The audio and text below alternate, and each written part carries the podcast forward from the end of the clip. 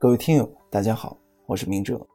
想要获取每日热点文字版和更多备考内容，请关注微信公众号“金牌公考”。今天的热点来自《法制日报》，关爱职工可用好反探亲制。中铁十七局集团建筑公司由于建设项目的特点，驻守工地的职工大多不能按时享受正常的休假制度。为此，公司工会特别研究制定了工程项目职工反探亲制度，让无法离岗休假的职工获得与家人团聚的机会。制度试行两个月以来，受到了公司分布在各地三十多个项目上职工的欢迎。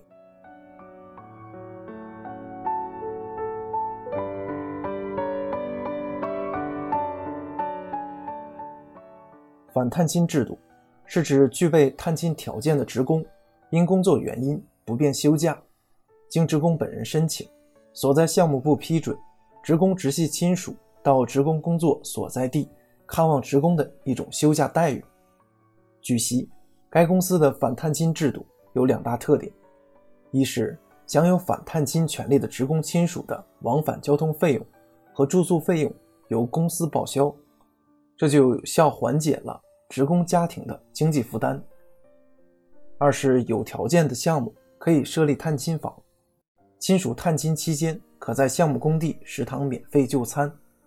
这样做的好处，一方面让职工亲属能够感受到企业的人性关怀，另一方面，企业能够通过体验在外亲人的工作环境而放心。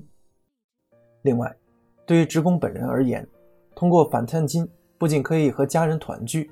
而且也享受到了休假待遇，无疑是多赢之举。当然，有了这样的反探亲制度，也需要职工好好珍惜这一机会。一方面，当亲属探亲时，职工不妨将心思多用在他们身上点，毕竟家人来一次不容易；另一方面，当职工回归岗位时，更应尽心尽力，确保工作不出问题。再者，在感受到企业给予的温暖同时，也应该把这种温暖和企业文化传递给家人，让家人对自己在外打拼放心。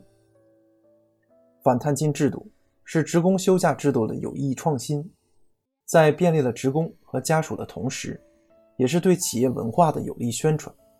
可以说，反探金制度让项目工地变成家。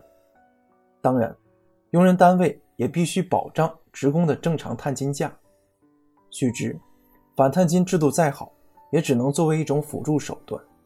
因此，当正常的探亲假保障不了时，用人单位不妨因地制宜，利用好反探亲制度。